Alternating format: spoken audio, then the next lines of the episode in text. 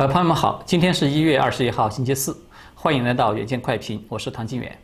呃，在今天节目开始之前呢，首先要和大家说一件重要的事情，因为从昨天开始呢，我们的频道呢又面对着新一波的打压和限制了。我们已经发现有订阅数呢连续异常消失这样的情况，那么也有许多朋友呢反馈说自己被莫名其妙的就退订了，因此呢，想要提醒一下朋友们，就是检查自己的账户。虽然目前 YouTube 表面上没有对我们做什么大的动作，但是呢，在暗地里呢，已经在默默地调低我们的数据，包括订阅的人数等等。所以呢，也请喜爱远见快评的朋友们呢，务必留下你的 email。这样的话，不管我们未来搬到哪个平台去，或者有什么变化了，我们还来得及跟你联系，找到你。呃，好的，下面我们就开始今天的话题了。就是美国大选呢，才刚刚告一段落了，中美之间的这种博弈立马就风云再起了。今天呢，我们就先来简要的说一说中共制裁二十八位美国政府官员的消息。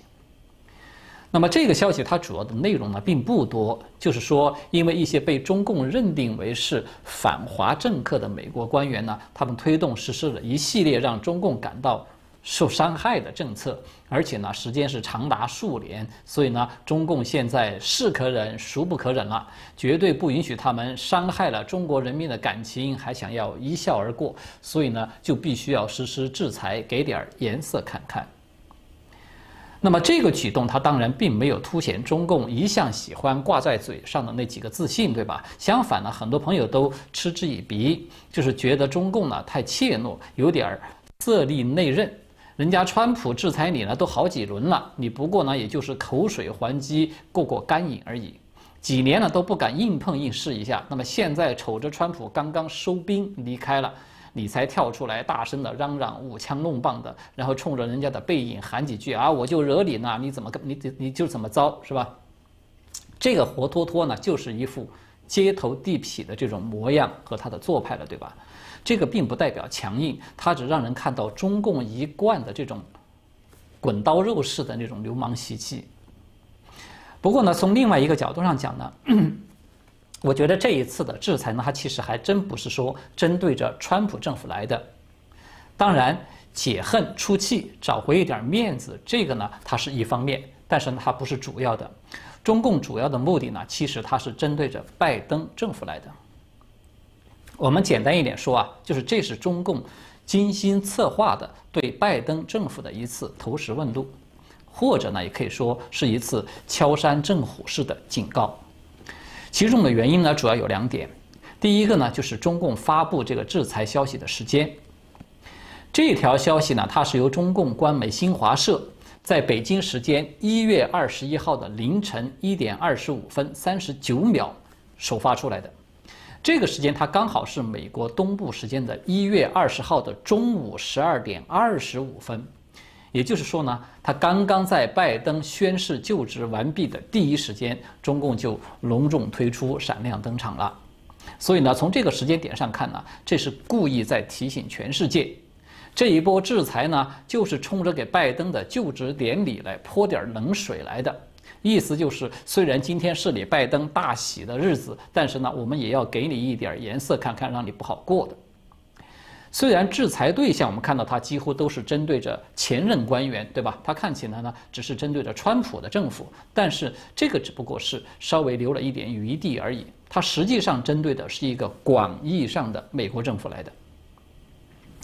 那么第二点呢，就是关于这个制裁的文告中啊，中共他有明说是。对在涉华问题上严重侵犯中国主权、负有主要责任的这些相关人员进行制裁。那么，中共所谓的主权问题，在当前，它当然就是指新疆、香港和台湾等等这些地方了。那么，这个不仅与川普政府一系列的与这三个地方相关的制裁有关，它显然也与拜登政府的新任国务卿布林肯他在前天的表态是有关系的。呃，就在十九号下午，就是前天嘛，布林肯他在联邦参议院的提名听证会上呢，就公开的表示说，对蓬佩奥将中共新疆的政策定性为是种族灭绝呢，他表示认同。同时呢，他也在台湾议题上面表示说，拜登政府呢绝对会持续这些承诺，确保台湾有自我防卫的能力。所以大家就看到吧，新疆和台湾，它当然都是中共最敏感的神经点了。所以中共呢，他也就刻意的选择了拜登就职宣誓之后这个敏感点来敲打发一个警告，而且呢，中共的警告呢还附带了一些具体内容。这个呢，其实就是新华社的文告中的最后一句话。这话呢是这么说的。这些人及其家属被禁止入境中国内地和香港、澳门，他们及其关联企业机构也已被限制与中国打交道、做生意。所以大家有看到吗？谁以及谁的家属在与中共打交道、做生意呢？是蓬佩奥啊、奥布莱恩这些人吗？他显然不是，对吧？就像那个狄东升，他在他的那段广为流传的视频里面说的那句话。说谁帮他建的基金啊？这里面都有买卖，所以呢，这个警告他其实冲着谁来的呢？我们基本上可以说是一目了然了。拜登政府当然其实也是不傻的，他本人虽然不一定说能够反应过来，但是拜登他总有一帮常年混迹于华府的手下，他不会说连这点弦外之音他都听不懂。所以呢，我们就看到拜登政府呢，很快的就出面回应了。就在昨天晚上，拜登的国家安全委员会的发言人埃米丽·霍恩，他在接受询问的时候就明确的表态说，在就职当日，中国实施这些制裁，看来是企图利用美国的党派分歧。美国两大政党都应该批评这项徒劳和刻薄的举动。当然了，就是中共在这些方面呢，他从来都是软硬两手一起的。那么，中共外交部的发言人华春莹就是华大妈了，她今天就有回应了拜登政府的这个表态。她一方面呢，攻击说是川普政府破坏了美中的关系，同时呢，又期待拜登政府能够让两国的关系重回正轨。他甚至不无煽情的来了这么一句，说中美关系中善良的天使能够战胜邪恶的力量。当然，很显然，这里善良的天使呢，它指的就是拜登了。那邪恶的力量，当然指的就是川普和蓬佩奥了。这个呢，是中共的一种惯技了，把大家都很熟悉了，一手打，一手拉。那么给了一个耳光之后呢，又再喂一颗糖，就是这样的。至于说拜登他是否愿意充当中共心目中的这个所谓的天使呢？我想啊，就算他想当，他也已经是一个年近八十、鸡皮鹤发的这种老天使了，他也不一定就能够招人待见，对吧？反正呢，就是说，对拜登政府是否会延续川普政府那样对中共强硬的政策呢？我个人是不乐观的。但是我们也都知道啊，有很多人呢，他都是属于那种到哪一山就唱哪一山的歌的。尤其很多的政客呢，他都是非常善于两副面孔的。就像人们常说的，有的人呢，他没有坐到那个位置上的时候呢，我们很难看出他真正的表现是什么。当他真正坐到那个位置上了，他的地位、他的处境完全不同了的时候，他的想法和做法呢，他也可能会不一样了。现在我们看到拜登推翻川普的政策，它主要是集中在美国的内政方面。那么在外交领域呢，它多多少少还有一点儿萧规萧规曹随的味道。那么就是毕竟这是关系到美国的国家脸面嘛，好歹他现在也算是世界第一强国的总统了，对吧？习近平要想指望他再像几年前那样对着自己唯唯诺诺、满脸堆欢，恐怕也不一定是现实的。那么下面呢，我们要和大家来接着讨论与疫情有关的一些信息。这些信息呢，它既关乎大众的生命健康，也关乎政治。在美国大选告一段落之际呢，全世界的疫情的迅猛的发展呢，它其实已经可以说成为当前最大的政治了。就在拜登就职典礼的当天呢，就是世卫组织 WHO，他们就正式的更新了他们在。关于使用 PCR 检测中共病毒的这个指导意见，那么这份指导意见呢，它原本是在去年的五月正式公布的，就是它是官方的标准程序。它的当时公布的标题就是利用聚合酶链反应 PCR 检测 SARS-CoV-2 的核酸检测 NAT 的技术。那么在这份更新的指导意见中呢，就是 WHO。他们就提醒这种体外诊断医疗器械，就是英文缩写叫做 IVD 的，它的使用者呢，这个疾病流行率它会改变检测结果的预测价值。随着疾病流行率的降低呢，假阳性的风险会增加。这个就意味着，无论声称的检测特异性是如何的，随着流行率的降低呢，一个检测结果呈阳性的人，他真正感染这个 SARS-CoV-2 的概率会降低。与此同时，大多数 PCR 检测是作为诊断的辅助手段。因此呢，医护人员必须将任何结果与取样的时间、标本的类型、检测的具体情况、临床的观察、患者的病史、任何接触者的确诊状态以及流行病学信息等等结合起来进行考虑。可能大家有点懵，是吧？就是刚才这一大堆啊比较拗口的、难懂的这些专业性的描述呢，它其实要说穿了呢，就是说了一件事儿。就是说，当前这个普遍使用的 PCR 的核酸检测阳性的结果的本身呢，它并不表明你就感染了中共病毒，而是需要进行第二次检测，以及要结合临床诊断才能够去下结论。也就是说呢，世卫组织呢，它公开的证实呢，当前这个 PCR 核酸检测技术它实际上是存在缺陷的。它可能会使得很多的检测结果出现假阳性，从而呢导致官方公布的这种病毒感染的数据被夸大了。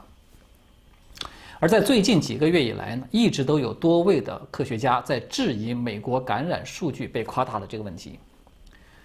那么这个就带来一个问题了：如果说世卫组织这个新的指导意见它被严格执行了，那么我们可能很快就会看到。在美国官方公布的这个中共病毒检测阳性的这个病例数，甚至包括与此相关的这个死亡的病例数，它可能会开始出现一种神奇的大幅下降的画面。那么与此同时呢，一个堪称是很巧合的信息是，也是在昨天，在就职典礼仪式仅仅数小时之后。拜登就致信联合国的秘书长古特雷斯，表示呢，美国撤销了退出世卫组织的计划，该计划原定是在今年的七月份生效的。然后呢，拜登的首席疫情顾问就是福奇博士了，大家都很熟悉了。他在今天美东时间的凌晨四点十分的时候，有参加了世卫组织的一次网络会议上，他就公开表示说，美国将会继续是世卫组织的一个成员。拜登政府呢将恢复对世卫组织的常规参与，并将完全履行对该组织的财务责任。我相信啊，如果说朋友们还有印象的话，就在去年的十一月九号的时候，美国的制药巨头辉瑞公司，他们和这个德国的生物技术公司，就是叫做 Biotech。他们在全球首发联合公布了一个消息，就是说两家公司他们合作研发的那个核酸 RNA 的疫苗，在大规模的试验中呢，阻止了百分之九十的感染。那么这个在当时让全球都感到振奋人心的好消息呢，它碰巧呢，也是在左媒集体认证拜登胜选的同时被释放出来的。所以这个巧合呢，它在当时就引起众多舆论的猜测了，就是说质疑辉瑞公司是不是有故意压下了这个消息，目的呢就是避免在大选前释放出来呢，它会给一直在为这个疫苗奔走的川普总统带来助力。当然，不管这些质疑啊，它是不是真的，但是我们的确有看到这么巧合的大好事儿呢，它是一再的出现在了拜登的身上，对吧？这也有点太玄乎了，就说拜登的运气他咋就这么好呢？他刚被媒体认证为是胜选了，那么这个疫苗立即就宣布成功了。他刚刚宣誓就职了，然后这个诊断的标准呢，立即也就被修改了，感染的数据呢，很有可能就要往下降了。当然。辉瑞公司它是否从这种美国版本的献礼工程中去获得一些好处呢？我们到现在为止没有看到相关的证据，所以呢不好断言。但是，世卫组织是立马就从拜登政府拿到了大笔的银子，这个是无可辩驳的一个公开的事实。在过去啊，我们曾经有和大家讨论过一个概念，就是说，共产主义的终极目标呢，它就是要成立一个单一的意识形态的掌控全世界的红色世界的政府。这个听起来可能大家觉得有一点妄想症，是吧？但是实际上呢，共产主义分子呢，从来都没有放弃过往这方面去努力的，尤其是接过了共产主义老大哥地位的中共，他们更是如此。而我们在美国的这些极左势力中呢，看到它又出现了大量的全球主义分子。那么这些人呢，他同样是很推崇在超越国家概念的这个范畴去成立一个国际性的全球大政府。以此来实现全球的精英阶层对全球各个领域资源的这种长久的垄断与统治，这个就是大众经常有听到说的那个所谓的大重启啊，或者是大重置啊等等，就是这个说法。那么这些全球主义分子他们这种未来的蓝图与红色集权在全球称霸的这种欲望，我们就可以看到这二者啊。是高度相似，甚至可以说是重合的。那么从这个角度上来看呢，大家想一想，目前我们看到啊，被全球主义所渗透并且控制的这些各种各样的国际组织，包括这个 WHO 啊等等，他们是不是已经隐隐约约有了某种全球政府的那种职能部门的这个架子或者是雏形呢？那么在这样的一个背景之下呀。这个疫情从一个单纯的公共卫生领域的命题，它会演变成为一个重大的政治问题，它就是不可避免的了。而一旦疫情被政治化，它带来一个最严重的后果，就是相关的这些国际组织也好，或者是这些科技巨头也好，他们说的话的可信度就要打上一个问号了。好的，说到这个疫情呢，我们就顺便的聊一聊最新的一些重要的信息。我们大家都知道啊，就是就在全世界已经呢，现在出现了多种的变异的毒株了。比较受关注的呢是英国、南非和巴西的一些新毒株。其实，在中国大陆也是有的，而且可以说是更为凶猛的。只不过呢，官方严厉的封杀了相关的信息而已。那么，对已经公开的这个英国等等这些新毒株呢，大众最担心的就是当前的疫苗它是否仍然有效啊？因为这个是人类最后的一道防线了，对吧？如果说这个疫苗的武功被废，那么不堪设想的那个局面，它会很快就会到来。那么，辉瑞及其德国合作伙伴，就是那个 Biotech 公司呢，他们在日前有公布了一项最新的研究成果。这个成果呢，就声称说，他们合作研发的这个疫苗呢，对英国的这个高传染性变异毒株，也就是大家可能都熟悉的那个 B 幺幺七，是对它可以起到免疫作用的。那么这项研究成果呢，它已经发布在预印本的网站了，呃，暂时呢还没有经过同行的评审，但是呢。这个研究它就显示说，接种过疫苗的十六名参与者，他们的血液中的抗体呢，都有成功的中和了 B 幺幺七这种变异的病毒。其中呢，一半的参与者的年龄呢是在十八岁到五十五岁之间，那么另一半的年龄在五十六岁到八十五岁之间。但是呢，与此同时啊。另外有一些顶尖科学家的研究又显示了一些相反的结果，就是它显示辉瑞的说法呢，可能多少是有一点王婆卖瓜的味道。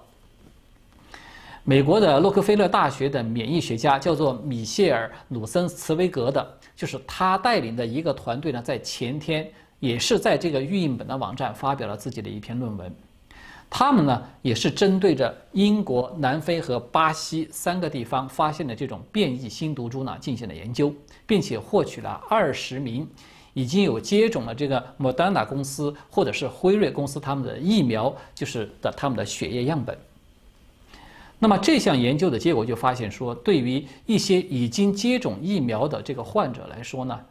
抗体对变异病毒的作用呢，并没有宣传的那么好。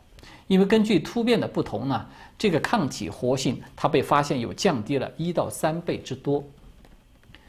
那么宾夕法尼亚大学的免疫学的专家叫做约翰惠里的，他就倾向于支持米歇尔团队的这项研究，因为他表示说啊，洛克菲勒的研究人员他们是世界上研究这项工作之中最优秀的科学家之一。但是呢，这个约翰和米歇尔呢，他们同时也都在表示说。疫苗抗体活性的降低，它和疫苗被作废，就是这个疫苗过时，它其实还不完全是一回事儿，对吧？所以呢，他们仍然是建议大家可以继续的去推广注射这个疫苗。关于疫苗对这个变异毒株它是否有效的这个问题啊，我们都知道，它可以说是从这个新毒株一出现的一开始，就一直伴随着这方面的巨大的争议了。当然了，在这个口水大战与实际行动之间，我们可能是更愿意相信是某些行动所释放出的信息，而不是某些政府或者是他这种某些居于信息垄断地位的科技寡头他们的口头上所说的。根据美国呃，根据英国的这个《每日电讯报》的报道呢，就是牛津大学的一个团队，他正在准备研究新版本的中共病毒的疫苗。它就是用来防范分别在英国、南非以及巴西发现的这种变种的新毒株的。牛津大学呢与阿斯利康制药的团队呢正在评估变种的病毒株对现有疫苗的一些影响，以及他们也在研究说要量产这种新版疫苗的可行性。与此同时呢，英国的首相约翰逊他也已经在二十号，也就是昨天，就是正式公布。说英国药品和保健产品监管局呢已经准备就绪了，可以快速的批准使用能够应对变种新毒株的这些新疫苗。所以大家有看到了吗？这个可以说就是一个简单的逻辑问题了。作为英国新毒株 B 幺幺七的发源地，英国的卫生部门。他们呢，肯定是在第一时间就对像辉瑞等等公司的疫苗呢，它是否能够防范这种新毒株是有进行过研究和评估的。虽然我们看到英国官方没有公布这个评估的结果，但是呢，我们看到的一个事实是，牛津大学呢在开始寻求新版疫苗的量产。大家要注意啊，它寻求量产呢，它就意味着旧版的疫苗它无效的这个比例恐怕是不低的。同时呢，另外一个事实，我们看到的就是英国首相他在亲自指挥、亲自部署，安排了使用新版疫苗的一条绿色通道。所以呢，这些行动它释放出来的信号呢是前后一致的，它都显示出来，至少英国政府对当前已有的这种旧版的疫苗，它并不完全信任。他们呢，已经要开始率先加入到疫苗和病毒之间正在进行的这场赛跑了。也就是说，推出新疫苗的速度越慢呢，他们会觉得留给病毒逃跑和变异的机会就越大了。所以呢，我们客观的说啊，现在中共病毒这个病毒，它在这场比赛之中呢，其实已经居于遥遥领先于人类的地位了。也就是说，人类呢，可能需要做好一个准备，输掉这场比赛。如果说就我个人来看啊，没有判断错的话，那么在今年之内，可能这场比赛就会见个分晓。好的，今天呢我们就聊到这里了。节目的最后呢，再次提醒大家，因为 YouTube 现在审查呢越来越严厉，我们在另外一个新的平台叫做 YouMaker，就是中文呢叫做优美课，在这个平台上面，我们也建立了自己的频道，大家可以安心在上面去观看。它的链接呢，就在今天节目的文字介绍以及置顶留言中有贴着，呃，欢迎大家呢在优美课上注册账号，并且呢发了我们，呃，谢谢各位的观看，我们明天再见。